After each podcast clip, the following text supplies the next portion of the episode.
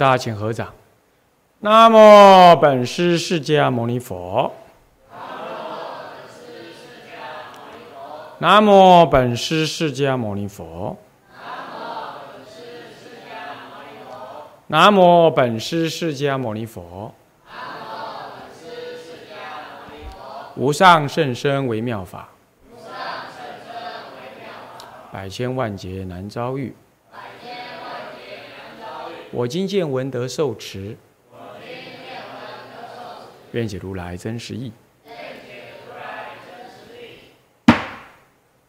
中国佛教史，各位比丘、比丘尼，各位沙弥、沙弥尼，各位居士，大家阿弥陀佛。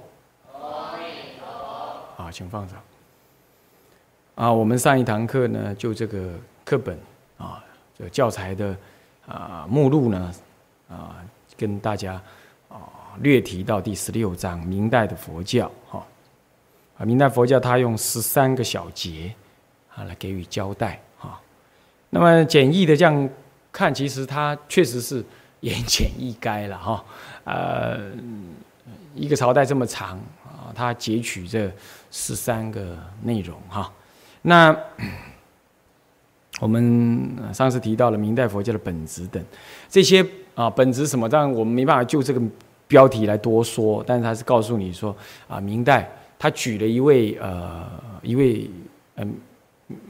明末的一位万历年间的一位进士，他所说的一段话，哈啊，当然对佛教，呃，就是完全是以这个儒家的一个一个立场来谈的，但是他并不对儒，他并不是对佛教呃完全陌生啊，那么他有一些观察啊，那么语气当中并不顶，并不顶顶愉快。啊，不过呢，当然也也算是也算是有他的观察角度哦，他就拿那么那段话来表明啊，到时候我们再谈到。那么也提到了说，黑衣宰相这个道演这个人啊，这位大德，这位大德事实上是入高僧传的啊，道演这位大这位大师哈，他是入高僧传的啊，嗯，在历史上对他的评价。我不晓得，但至少在我们这部书上面的的作者对他评价是是不低的。为什么呢？因为他终其一生并没有换衣服，而且听说呢，他主导了一个政变的平息。哇，一个出家人有办法这样，那这得真的要好好研究一下。他他有办法主导一件当时的一个重要政变。的平息，所以他有功于明朝，哦是这样。那些出家人怎么有办法这样？好，然后呢，他学就天台、参禅或归心净度。哎，他所以他是有风格的人呢，不是你搞不清楚，整天就在那跟政府官员打哈哈，不是，他是有学有教，他有著作，而且更厉害的怎么样？当时明代有人反对佛教，他以一个黑衣宰相的立场，当场写文章跟他对骂，是这样子的。哦，他可不是软脚虾啊，能够能够面对人家的质疑呢，勇然的护护教护法，所以后来入高僧传的。所以这样子一个人呢，那真的难得，很难得了。我曾经。在哪里看到有特别研究他的，哎呀，当时没注意的这样事情，啊，那所以说我我我们到的时候，我们我们再找一点资料，再跟大家研究研究。这个这么一个人呢，啊，这乱世中的高僧呢，真的很不容易啊，而且他的他一根根立果要够他多呢，还有办法这样啊，哦，那真的是厉害。啊，有一本书叫《黑衣宰相》，就专门写他。啊，我再找一下，各位也不妨去找看看啊。所以至少日本的作者对他是很推，算是基本有推崇，而且他涉猎很广啊，涉猎的很广。那这么样一个人啊，那好了。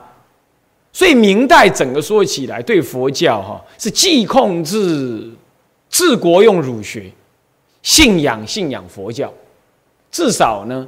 这个明太祖朱元璋从绝皇室出来呢，他他本身还是这样。但整个历史上来说，他是借由宗教力量来反抗元元朝的，啊，是这样。当时出了很多像弥勒、弥勒叛、弥勒邪教这个、这个、这个、这个、这个组织啊，哦，那也是宗教狂徒这样子啊，而有很多个集团。哎，坦白讲，这个朱元璋也是其中之一，是这样。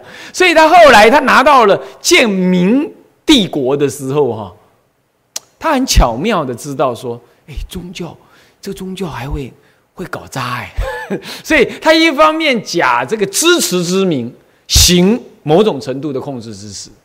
整个明代的佛教，就政治的关系来讲，它有这种气氛，它有这种气氛。诸位啊。这种气氛有没有延续？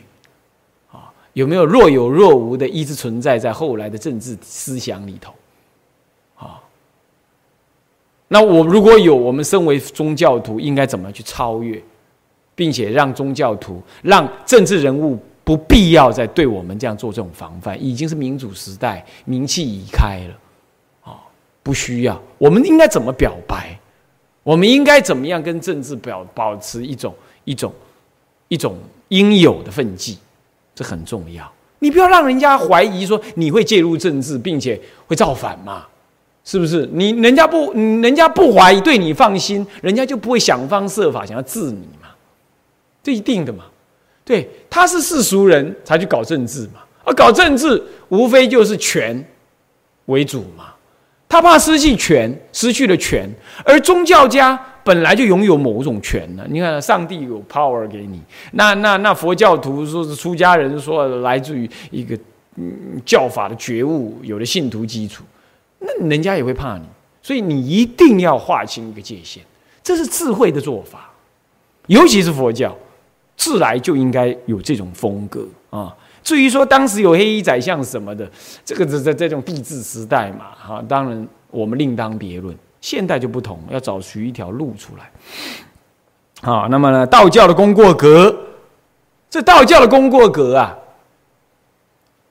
是基本上是以道家思想修功改过这种观念来，后来被佛教也运用成为一个修心养性所借用的一个方法，所以后来就佛道不分，在这种在这件事情上确实也混到一块儿。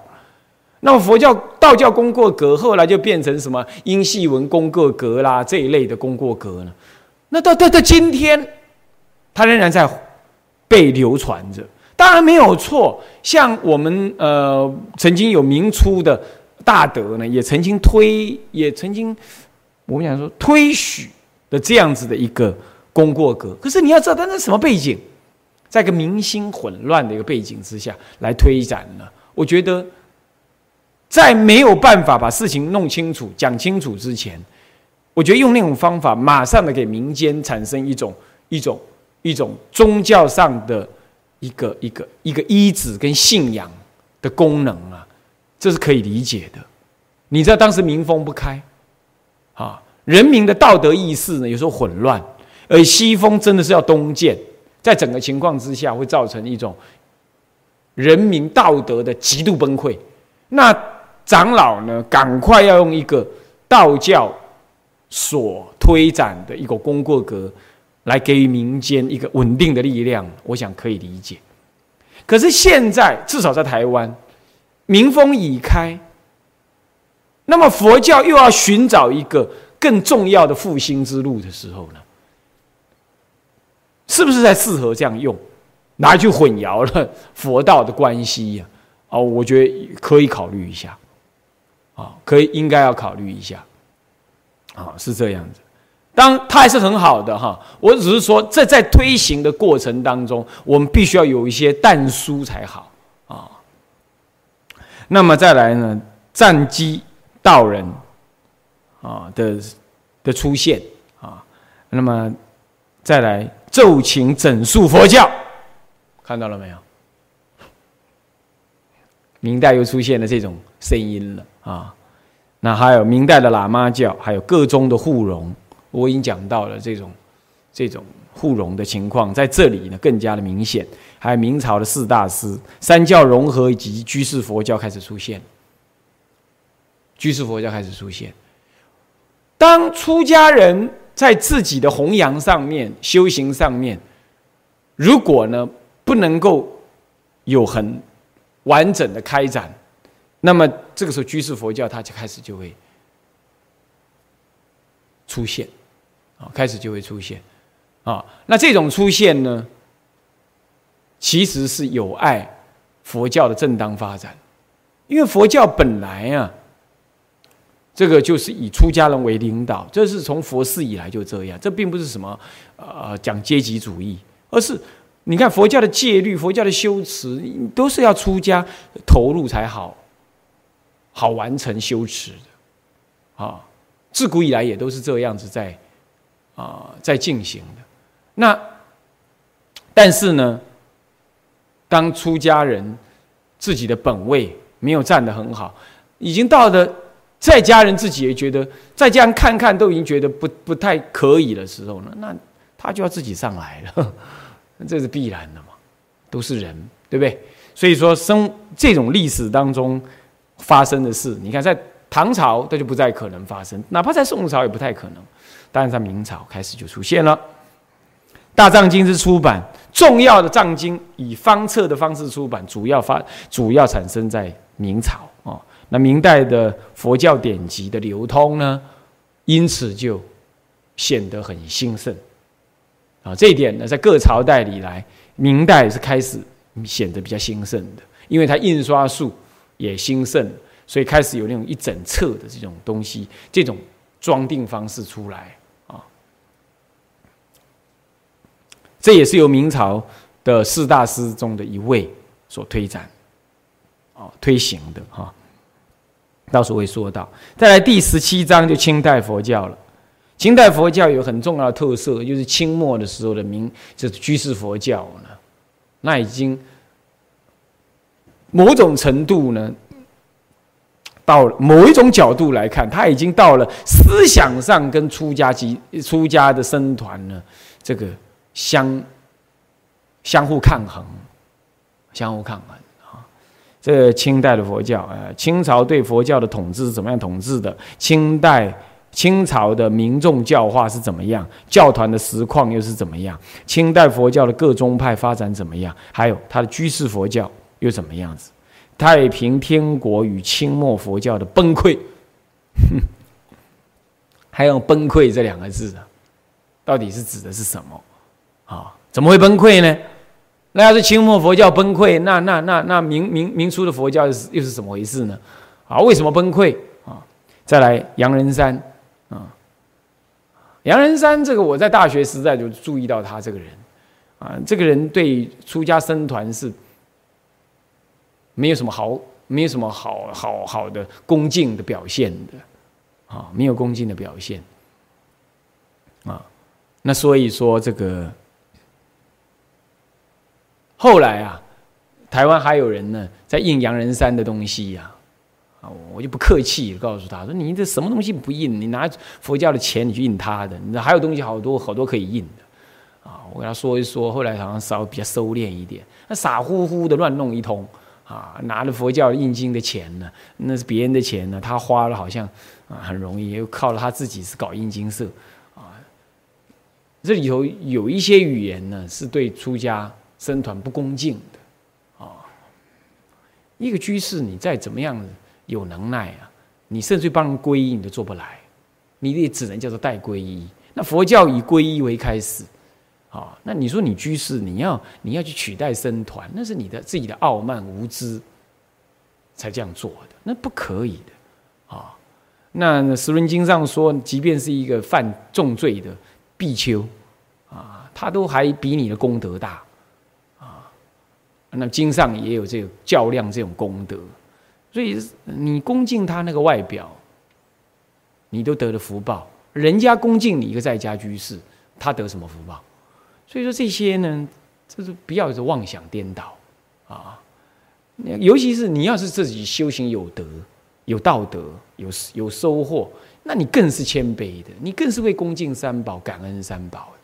你怎么会是跟三宝相抗衡啊？肆无忌惮的谩骂、挑衅，那这这这这怎么可能？你会是有道德？那你要是有道德、有修养，人家自然也会知道。出家人也是有也是更多有修养的人，人家也会尊重你，也会赞叹你。何必你自己做广告儿？啊啊！那所以说呢，这些自己要弄清楚，本分要弄清楚，你才能修行嘛。再来，出家人，出家也不怕你挑战啊。出家有戒身，有戒在身啊。他就是为了修道，他也不是要跟你争高低。何况出家人如果以出家身份来跟你这种在家居士争高低，那不自坏他的身份。所以说，出家人不讲话，不代表的，不代表了怕你，也不是代表你对，都不是这样，是看你是一个居士，不愿意跟你一一般见识啊。所以说要。弄清楚啊，要弄清楚啊，所以身为居士啊，一定要自己知道自己的身份地位啊。这当中呢，曾经有一位已经往生的那个李元松居士呢，我就觉得这个人呢，到后来表现出一种应有的风格。他后来也基本算是意义上出家做沙弥啊，是这样，表示他尊重出家法。那后来呢？他在临终之前几个月呢，经由他有缘的法师跟他讲了，他把他那些不当的言论的那个、那个、那个网站全部关掉，啊，他也宣布他要归信净度法门，啊，当时有一些他他手下那些哈言辞很厉的人呢，也都尊重他的选择。我觉得这样这一个人就难得，在历史上就少见，这就难得。啊这就难得，完全归信的，呃，阿弥陀佛，啊，并不是因为今天我信仰阿弥陀佛，所以所以这样好，不是这个，而是说他能够知道尽知其非。再早早在他出来的时候，他说他证得什么果的时候，我那个时候我就跟几些比丘啊，大家就在阳明山呢，就拟了个小文。啊，就告诉他不要这样哦，那惹来很多，哪是哪怕是比丘尼呀，在那里谩骂。哎呀，说，哎，这是谁呀？这哪些人呐？啊，如何这般呐？哎，怎么样？人家这个人是多了不起的在家居士啊？如何？哎，后来我们讨论结果就是，哎，也不要跟他一般见识啊，再惹下去啊，好像是啊，出家人跟出家人吵架似的，就不提了。但事实证明，我们劝勉他的，事实上他事后做到了。他临终前几个月，他做到了，做到。那我觉得很，我觉得这是很难得，很难得，啊，很难得的事情。像这样子，啊，像这样子，就是你真的学佛了吗？你知知道过失了。他最后也说了，那是他的真上慢，那根本未正言正。那是正上嘛？自己生烦恼，他自己知道了，哦，那就了解了。所以你还会写东西乱骂人啊，啊，到处挑战，你内心里不不不不平衡、不安稳、恐惧，还有所恐惧，你才会做这种事。你要知道，这就是烦恼相。那有烦恼，你怎么会开悟呢？是不是？那所以说这样子呢，就要自己啊。修修心养性，自己反省啊。好，那么《大藏经》之出版呢？清代《大藏经》的出版由皇室来进行为主，民民间当时是被控制啊。不过这种事情确实也民间也稍微在推动，他上京请求。那么到了民国呢？哦，这个印藏经就蔚为一种风潮。这种风潮一直到台湾。早年在民国四十几年、五十几年的时候，中国佛教会也发起印藏经。那么在大陆有一部未完成的综合性的藏经，就是《中华大藏》。中华大藏，它呢没有完成，很可惜。现在大陆还有少分的在流通，好，是不是有完成？我不太清楚。当时我在广州的一个书局里头看到一部，当时啊钱不够。也没办法运回来，嗯，没记得说要把它用用那个用用邮寄的啊，当时还邮寄还不通哦。现在要知道，我要再找到的话，我一定要把它运回来。好，那就一部，好，那到了民国呢？哎，这《印藏经》的就是那个时候有这么一部，但是没有完成，没有完成。啊，来到台湾之后呢，主要就是印那日本人的大藏大藏经、大正藏，哦，就是大正藏又是以高丽藏、韩国的高丽藏为蓝本，经过修正的，是这样。这些还是外国人结集的了。好，这部藏经，不过是因为它的校订呢，基基本上比较用心。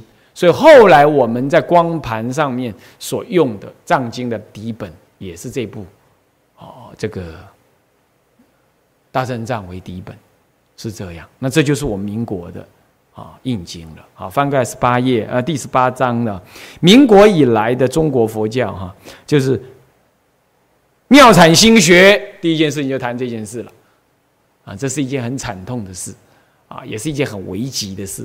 也这一件重要的，可以看得出来，当时的国民政府怎么样子看待佛教的一个具体而为的心态，就在这里表现。啊，日本人把这个当做是第一节，在这里是很值得。我们已经有很足够的资料可以去看看当时发生的事情，在杂志里头有很多的论辩，也有很多的呼吁。啊，徐大师全集里头有谈到这样子的一个。事情，那还是其他杂志都有提到，在打倒迷信以及反宗教运动。你看看，历代以来的标标题，通通没有这样子的这两个重要标题，对不对？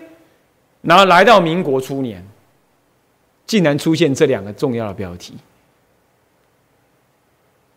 是不是？一个朝代的发生，常常都对佛教呢，基本上保持一个好感跟关系。但这样子一个新的朝代出现了，一来就是这个，一来就是这个。所以你说我们继承一个怎么样子的佛教体制，你现在就可以知道了。我们这一代继承一个什么样佛教体制，你就可以知道，内部里头对佛教充满着并不友善的政治思维。外面，外面是一个西洋思想一直进入，欧美的西洋思想进入，国破家亡的恐惧，内战不断，新新价值未建立，是旧标准通通失去的这样子一个大动荡的环境，可以告诉诸位，可以告诉诸位。几几乎乎不亚于，不亚于一个灭法的格局，几乎了哈，不亚于灭法的格局。那以这样的格局，所以我我们来到台湾的长老们，他就在这样子的情况啊，还佛教，呃，就在这两个，这两个主要的寺庙心学，打倒传统，这是一种代表一种打倒传统，好，然后再来就是。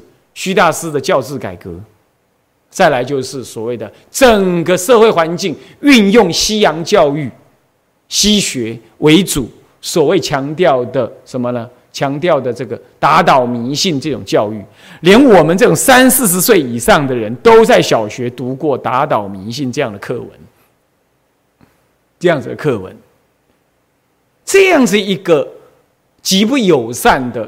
宗教环境之下，当然不一定冲着佛教而已。可是佛教作为中国重要的，在这个时代做，在那个时代作为佛作为中国的重要宗教，它受的伤害跟刺激是最严重的。你看，一个新的朝代出现，不但没有受到新的朝代的尊重，还这么样子强烈的用一个教育的机制呢，来给予。我说，我们说某种程度的的的反对，甚至于铲在思想根本上的要铲除，那你就可想而知啊。好，我们继承一个怎么样子的危机？好，那这个后来在啊，这个大陆的彼岸啊，我们说大陆现在啊，其实也多少这样危机。第一个人口的。的增加造呃所必要的一个所谓一胎化，而在一胎化当中，中国人的所谓男儿养家这种情况，将来是一个男孩要养三个家庭，他的妈妈这边的家庭，他自己的家庭，还有他太太那边的家庭。所以每一个男孩子的压力，事实上，他的他的社会责任跟经济压力，事实上是更大。可是没办法，人口过度的膨胀，他得要这种政策，这我们可以理解。好，这是这样。好，再来就是说，长期以来可能有的存在的一些唯物的教育等，这也都是某种程度的反宗教运动。那这样子的，他们所能继承的，以及在思想上面所能够再接续这个佛教的。到底能够接续到什么深刻化，这都还值得观察。像这个都可以借古况今来给予了解，来给予注意啊，那第三点就是佛教界的组织化跟深教育，这就是冲着前面的新寺庙新学以及达到迷信反宗教运动，佛教界自己要组织化来面对的，面对这外界的不友善。然后呢？庙产寺产心学，庙产心学，所以我自己要来教育我自己的出家人。外面已经在进行西洋的学院教育，那我内部我佛教，我也要来进行我的教育，来给予什么抗衡？是这样啊？那你说原来的生教育难道没有？有啊，禅坛里就是生教育啊，可是已经不符合，没办法应付外界的大变化了，因为当时。出家人并没有受一般的民间教育，甚至很多出家人他真的是不懂字，啊，是这样。那一走出去的话，跟那个民间受民间的西洋式各种各种教育的来一比，哇，完全完全不行。那这个时候就是完全无法弘法了嘛，是不是？所以他需要这种身教育。但今天就不同了啦！今天大部分的当完兵来出家，我是指男众，那女众也大概在呃读了一些专科，国中、高中以上了，这是识字啊，懂什么了？这个已经没有这种问题了。所谓的身教育，应该是出家人本身的重要教育、内部的教育来谈呢。当时的深教育还指的是呃国文啦、数学啦、英文啦，还有还有这个嘞，还有这个东西的啊。中国现代佛教的道师太虚啊，这里讲的并不是指中国佛教的道师，是指中国现代佛教的道师。也就是说，在外国人、在日本人来看，中国似乎出现了一个新的佛教，叫做中国的现代佛教。他强调了一个现代化，他简易的把它这样讲。而因此，他也认为太虚大师就是引领的中国佛教走向现代化的一个主要领导人。那我们我们佛教界基本上对这件事情还没有一个论定，但基本上我们是接受佛教在太虚老法师他开始引领出一个改革的思潮的，是真的是这样。他自己说他是失败的。但终究他带领了这个风潮，因此让我们注意到了佛教必须跟时代相接轨的这个事实。是，他引领了这个风潮，啊，他引领这个风潮，啊，至少在当时是这样。那至于我们呢？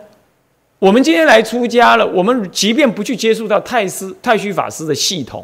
即便不去接触到，你也知你因为受了现代的教育，所以你对于佛教的本来的看法，跟他怎么样在运用，你也真的不太可能完全走回传统。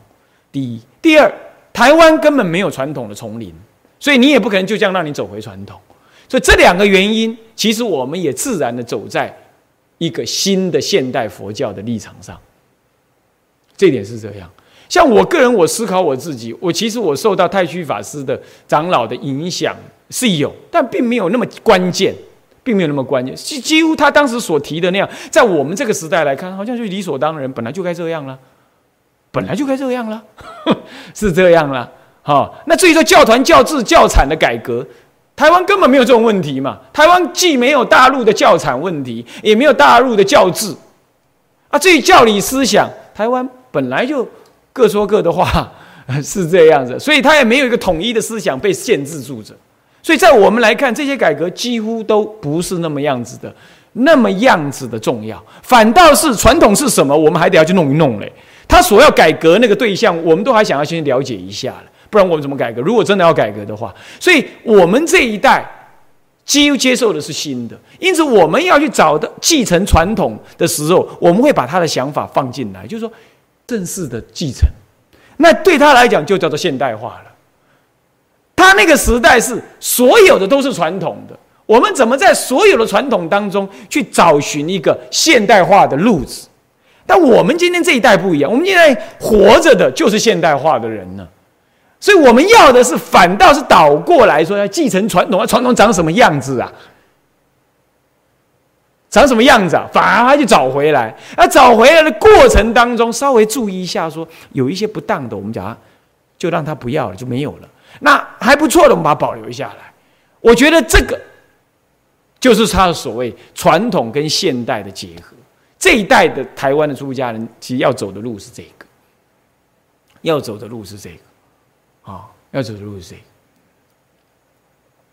那么，不过在日本人在当时看在，哎，这个呃两岸分裂之前，他的看法，中国现代佛教的道士，我觉得这是合理的标题了。哦，这种看法我觉得是可以理解，而而且我们也接应该历史上是可以给这个定位的。日这样日本人基本上已经把西大师在历史上定位给定下来了，他这种标题就把它定下来。那台湾那中国佛教自己怎么定位它？我们还还可以再讨论，因为这是由我们佛教徒自己要来再讨论的。不过我今天来看这个标题的话，基本上不会反对。好，这样子的一个立论啊。那再来佛书的刊行，跟中国佛教的现况，他就提提了一些啊，好像也有提到台湾的情况啊，是这样啊，提了台湾佛比如说他有一段文就很有意思，他说这个民国四十几年还是五十几年，中国佛教会奉中国国民党的指示进行改组。他就这么一段话啊，那那这就是真的，还还真还真真有耐人寻味哈。我看中国佛教会自己一定不愿意把这段话放进来作为他的历史，但是人家日本人就有这样子的的的讯息，表达了这样子的话语。那 好，那么这是中国佛教现况呢？他讲的现况应该是在他嗯。这个民国六十几年之前，那个是现况，现在的又不一样了啦，哈，那就不提了，那是现代的事。好，我们大体上这样。最后，它有一个中国佛教史年表，也很简易的一个年表，值值得大家看一看，并且把重点标一标，哈，这样。那么现在呢，我们很可以说很很仔细的把这个标题这样读过一遍，哈。那现在我们进入总进入那个课文的。叙叙说第一章叙说，佛教的性格。佛教是起源于古代印度的宗教，但就其宗教的性格而言，既不是原来崇拜唯一神奇的一神教，也不是祭祀天神地奇等天地自然神的多神教。佛教的母体虽为古代印度民族的宗教婆罗门教。却是由于西元前第六世纪的乔达摩佛陀，也就是依据释迦世尊之说而创立的宗教。这段话的意思，也就是说，佛教起源于印度，但印度基本上有两类宗教，一类就是信仰大梵天的唯一、唯一真神、唯一神教、一神教，或啊一神教。印度有一神教。但印度同时也有多神的信仰的多神教哦，所以祭拜天地鬼神等等，甚至于祭拜这个男人的阳具啊，这种这种这种，所以信物崇拜啊，这种宗教都有，但它都不是，那不是那么啊，然后再来佛教的母体这句话就很扯了，这怎么会讲佛教的母体呢？他说佛教的母体是古代印度民族的宗教婆罗门啊。婆罗民族的宗教是婆罗门，婆罗门教，这到底指的是什么意思？是指的说，婆罗门教里头的很有一些修行的规制，比如说静坐、持戒这种观念，好，还有修道解脱。婆罗门教也讲求解脱，他讲究自我的解脱，哦，确实是有。但是这里头他讲的解脱，有时候跟他的神结合上关系。那佛陀当时以视线接受那样子的可能性去参学，最后发现到那样子的解脱都不是解脱，最后扬弃了一神多神，还有禅定、解脱这三者，他都扬弃了。那这三者都扬弃了，那剩下解脱是要什么？观察缘起，了知无我，这才叫解脱。他就用这种方式。而如果是这样来谈的话，那么是的，释迦佛确实是以六道外师、六外外外六道、外六道呢为他的老师，作为他什么样进行解脱超越的什么呢的的踏板啊？是这样。那么他如果说要以佛教为母体，你唯一呢，你适合解释是要解释成这样。不然你会想象成说啊，佛教的教义呢，有一些是婆罗门教的内容啊，只是经过改编；而佛教的修行也有一些是佛罗婆罗门教的内容，经过改编。哦，那就是这这这这，你如果这样理解成佛教母体，那就一万八千里了。没有，即便是嗯嗯，即便是有静坐、修禅定这个过程，这个内涵也是差了十万八千里。啊，这一点是完全不能够用母体这两个字来代表的。不过日本人就这样一句一句把它带过去，这终究是个学者嘛，这样懂吗？所以要注意一下啊，不是这句话要注意啊。所以他最后说，那是依着释迦牟尼他的六世纪，西元前六的五五三五年嘛，一般认为是五三五年他出生嘛。啊，那么呢，那个时候呢，哦，不是他入灭，然后呢，为他是什么？为这个。嗯，他的年代嘛，所以说西元六世纪啊，前六世纪啊，那那他那那个时候所说的道理，好，这里头就是要注意那个母体这个字哈，这这很敏感啊。佛教的创立者乔达摩出家做了沙门，经过六年的苦行及修习禅定的结果，变成了佛陀，哪是这样哈？呃，修行苦行跟禅定不是啦，好，苦行跟禅定是他发展智慧的方便了。啊，事实上是他在禅定当中观察了缘起法。这位佛陀以其自己的体验说出了缘起法门的实践知识，便获得了很多支持者的皈依。其中进而出家专念于修道的人们，便形成了佛教的集团，所谓的僧伽。因此，遂构成了佛陀、达摩跟僧伽的所谓三宝，进而完成了宗教形态的佛教，便具有了社会性。意思就是说。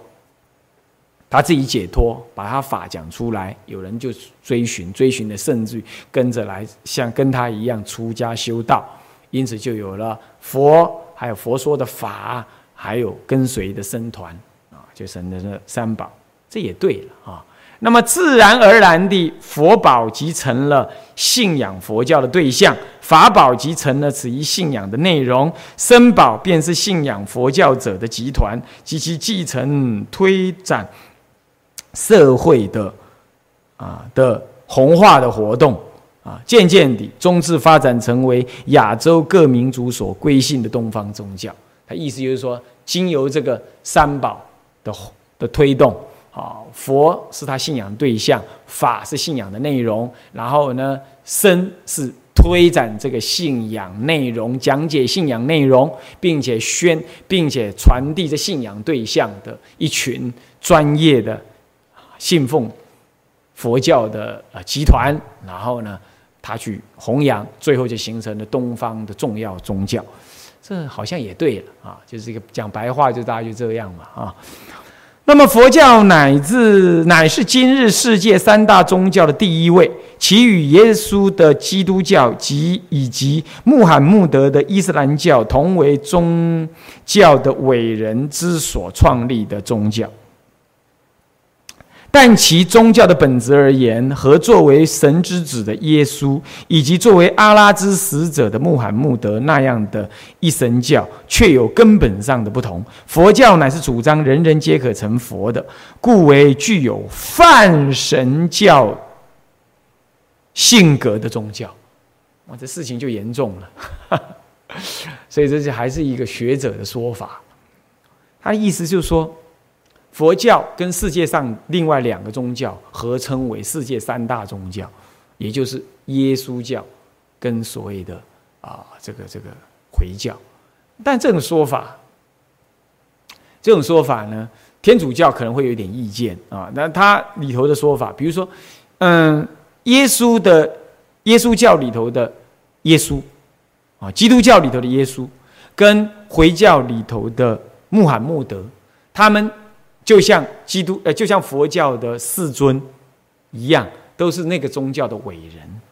那么以那个宗教的伟人开展出来的宗教一样，所以他们鼎立。而他最早，世尊最早，啊，早了早了六世纪，所以他叫做三大宗教的第一位。他是就早晚来说的，不是以人口多少了啊，人口他占占第三位。但是这这另外两位呢，他推展的是一神教，啊，一位是神之子，一位是神之使者。那么那位神是唯一真神，所以建立的是唯一真神的一神教。可是佛教并不是，啊，刚刚已经讲了，佛教是讲求解脱，讲求人人可成佛。他就以这个人人可成佛，所以推论为结论为说啊，那佛教的性格基本上是一个泛神教，这样对不对啊？当然错。你要知道，泛神教神是被崇拜的。泛神教是指的说多神的意思。你比如说，你比如说希腊神话里头有很多尊神，你比如说中国也有各个有神，有山神、树神、土神、地神，什么神？石头神，什么神？乃至于印度教里头也有很多的多神。那神跟我们的关系就是他能我不能的，我是他是为我崇拜的对象，这么才是名之为神。或者说他比较有具有某种程度的超能力，这才能够为之为神。那么呢，当每一个人都有佛性，每个人都能成佛这件事情来讲，是就生命的本质来说的，那是骗一切处的，乃至猪狗猫羊都是。问题是我们有去崇拜猪狗猫羊吗？没有。我们甚至连祖师，我们是崇仰，我们也不去礼拜他，把他变成是一个超能力的人，我们也并没有这样啊。所以，他不能够讲成泛神论，他不能讲成泛神论，他应该只能讲作是一种觉悟论。他这是唯一人类宗教的唯一一个特例，名为宗教的几乎都有教主、有神、有崇拜对象。那么佛教勉强说他有崇拜对象是有的，是有十方诸佛，那确实是有的。然而，这种崇拜的对象并不等于他高高在上，我是不可企及于他的。反反过来说，每一个人最后都会跟他一样，所以他不能等为神。佛教不能够用“神”这个字来表彰的，来表达，所以他只能讲觉悟教，顶多能怎怎么讲都只能讲觉悟教。你要一讲成神，那就会被误解了。啊，这点呢，要要要分析，要分别一下啊。所以这就是学术语言的词穷了。啊，他要用一个他们比较能理解的话语来描述佛教，就简易的这样描述，那很不当啊。好，第二段，佛教兴起于印度而成，这佛教史的地域区分别，地域区分啊。佛教兴起于印度而成为亚洲人的宗教，至今日已有两千五百年的历史。对于欧美的基督教文化圈和中东的基呃伊斯兰教文化圈来说，以广大的亚洲大陆为中心而形成的佛教文化，啊，所以佛教以佛法僧三宝作为机体性的宗教活动而言，并非和亚洲的地域地区啊哈和民族的社会机体一样，故对其。地域的区分，并加以绵密的分析和详细的检讨是必要的。因此，我们的佛教史概说也从地区上分为印度的、中国的、日本的，而写成三篇：印度佛教史、中国佛教史跟日本佛教史。啊，各自加以适当的区时代区分，然后叙述佛教历史的发展，各个地区这样发展。也就是说。相对于中东，整个形成一个回教信仰区，它的历史几乎是结成一个区，不能分国家；也相对于欧洲、欧美地区，几乎它的佛教发展是跨国际的这样整体的发展来说呢，在在亚洲这边的佛教呢，哎，它不这样，它不是跨国家发展，它在中国发展中国的样子，印度发展成印度的样子，日本发展成日本的样子，所以你不能够把这三个地区讲成一个文一个一个历史一个文化是没办法的，他意思就这样。懂吗？所以只好分区来谈历史，这就可见佛教的发展性格跟回教基督教不一样。回教基督教它可以超越国度，发展成整体性，整个大区域，整整个大区域为一致的历史文化，历史文化像性格。可是，在这个这个这个佛教呢的这个亚洲，它不是，它各个地区来分，它指的是这样。那么，作此盖棺之时，印度方面便以古代佛教史为中心，为问题的中心，而写印度佛教的兴起；中国方面以中式佛教史为中心，而写佛教在亚洲各地之传播，并且形成了广大的佛教文化圈之过程，作为他中国佛教史的嗯重点。那么，日本方面。看来虽也是以中式佛教的传播而到了日本，但是传播于亚洲各地的佛教是被各国民族社会所接纳，浸透于各地域宗教的民族之间，渐渐地担负起了发展近世佛教的责任。也就是说，他认为啊，日本佛教的发展呢，虽然在中世纪时代就已经被传进来，不过他以他不同的性格。发展成为近世的日本佛教，他意思是这样。啊中国佛教在整个长佛教从印度到现在来说，它这段时间来说，它属于中式的佛教，所以它着重在中式佛教、中世纪的中式的佛教哦的发展，差不多就是以唐宋、隋唐宋这样子的重点来谈。所以到了明清，他就觉得比较不重要了。哦，他觉得他重重要的会在唐朝、隋、隋唐宋这样子为重点，他的意思是这样啊。佛教行于印度，又传播亚洲各地，达成了历史的发展。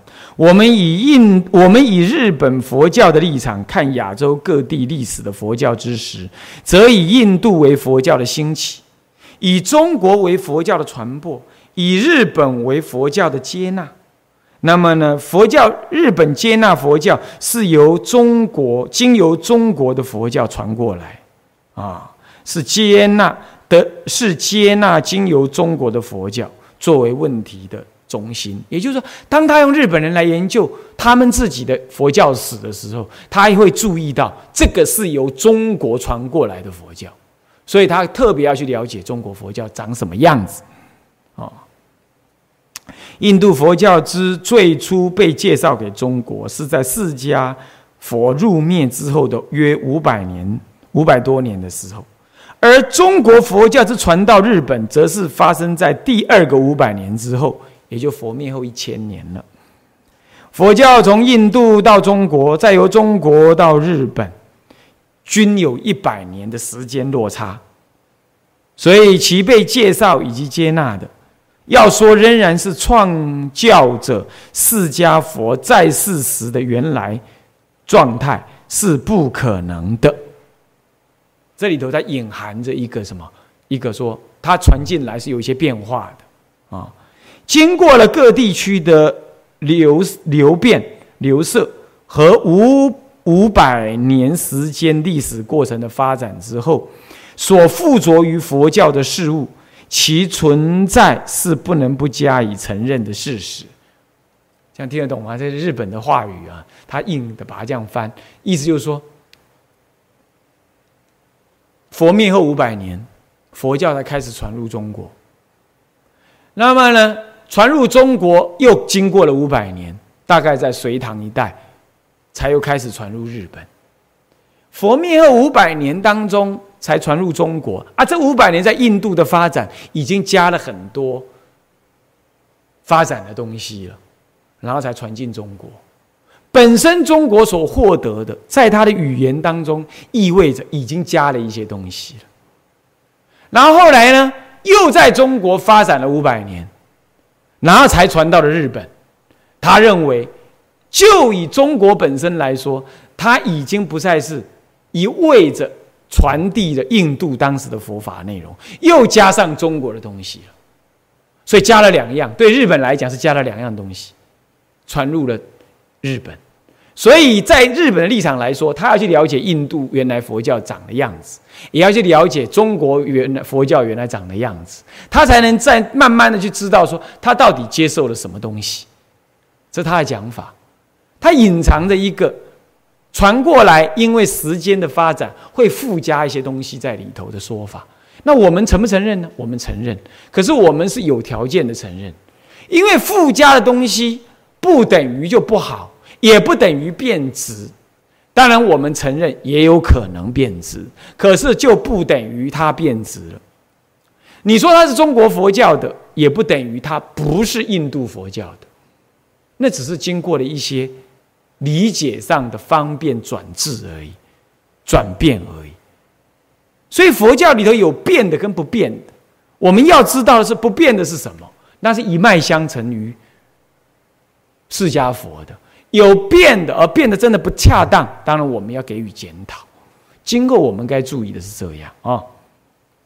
好，那么他这段话呢，讲的就这个意思啊。那么呢，我们今天时间已经到了，我们下一堂课再说啊。好向下文长，复以来日，我们回向啊。众生无边誓愿度，烦恼无尽誓愿断，法门无量誓愿学，佛道无上誓愿成。